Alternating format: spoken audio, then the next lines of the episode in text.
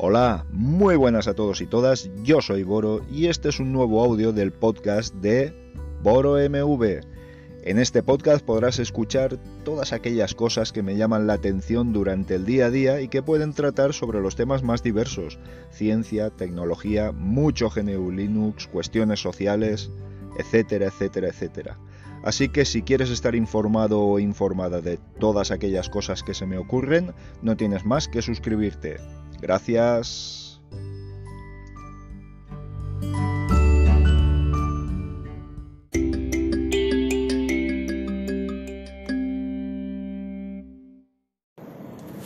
Bien, pues nada, aquí estamos para explicar el porqué, el porqué. El porqué de esta evolución, involución, y me refiero a mi poco, poco phone F1, en el que bueno, desbloqueé bootloader, instalé recovery, un TWRP, un TeamWin Recovery, em, y me dispuse a instalar Lineage OS. Tuve unos problemas muy, muy importantes, aplicación de contactos, em, no sincronizaba bien, no, no, no, no, no funcionaba bien. Y como solución rápida, de emergencia, eh, coloqué una ROM, una EU, una MIUI.eu, Xiaomi.eu, como queráis llamarlo, me da igual. Bien, el teléfono funcionaba muy bien, muy, muy bien. Pero tuve problemas importantes, un consumo de batería muy extraño, muy alto, por cierto, muy alto. Y determinadas cosas que no iban bien. La cámara de fotos no iba del todo como debía. En fin, que no.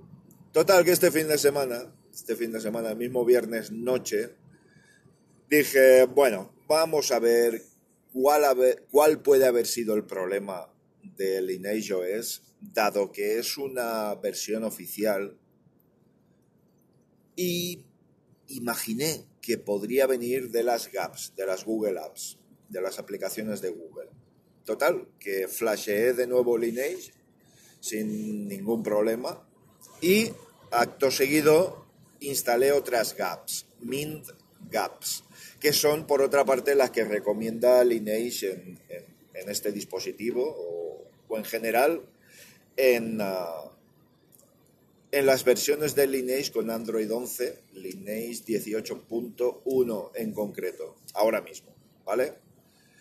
Bien, y voilà, el resultado fantástico. Eh, eh, estaba en lo cierto, efectivamente ese era el problema. Y ahora mismo tengo el Poco con una Lineage 18.1, con parche de seguridad de enero de, este mismo mes y todo funcionando perfectamente bien con Android 11. Android 11. Android 12 estaban comentando en los grupos de desarrollo que eh, posiblemente dentro de muy poquito se inicie las primeras fases, pero vamos, que ahora mismo lo estable y lo, lo, correcto es Android 11. ¿Qué he perdido? Pues he perdido algo importante en esta transición, pero bueno, estoy dispuesto a vivir con ello. Y es, eh, he perdido el detector de, de, perdón, el desbloqueo facial, ¿vale? Bien, esto es una característica que Google ha retirado de Android 11. Lo ha retirado por falta de seguridad. Eh, me diréis, Boro, pues yo tengo un móvil con Android 11 y sí que lo desbloqueo facial. Sí, sí. Lo haces porque el fabricante ha implementado esa característica, pero no porque la traiga Google por defecto. Así que, dado que hay problemas de seguridad con ello y dado que Xiaomi no libera para nada el hardware ni el software, pues evidentemente hay problemas muy graves para activar el sensor de infrarrojos que equipa este móvil, que por otra parte está más que comprobado que es el mejor sistema. Así que de momento estoy sin desbloqueo facial. Creo que no va a ser de momento, creo que va a ser bastante bastante largo el periodo. Pero bueno, bien, el caso es que, que ahora mismo estamos en esas. Por lo demás, he ganado fluidez, he ganado precisión, he ganado características, la Google Cam funciona de una manera escandalosamente buena. ¿Qué fotos que hace este móvil? Por Dios santo, es espectacular, espectacular.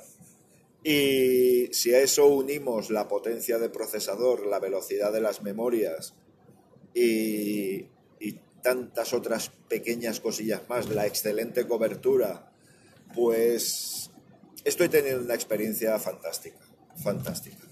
Con el desbloqueo facial ya os digo que, puedo vivir sin ello, no es algo que necesite para continuar mi existencia telefónica, pero ciertamente compensa todo lo demás con creces.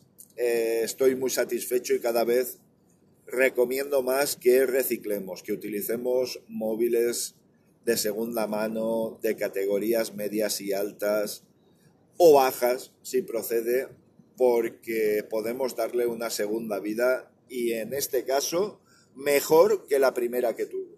Mejor. Eh, os he de decir que MIUI se quedó en la versión 10.0, eh, perdón, MIUI 12.0.3, que probablemente sea la peor de todas las versiones que han habido en cualquier móvil de Xiaomi no van a actualizar a 12.5, que entonces ya sería hasta planteable pasar a, ella. Así que, pues bien, eh, han decidido eso, han decidido por software dejar este móvil completamente obsoleto, así que los usuarios nos buscamos la vida y hacemos las cosas de otra forma. Por otra parte, aplicaciones de banco, etcétera, etcétera, etcétera. Todo funciona bien, todo funciona como debe y no hay absolutamente ningún problema. No es root, ni creo que haga demasiada falta.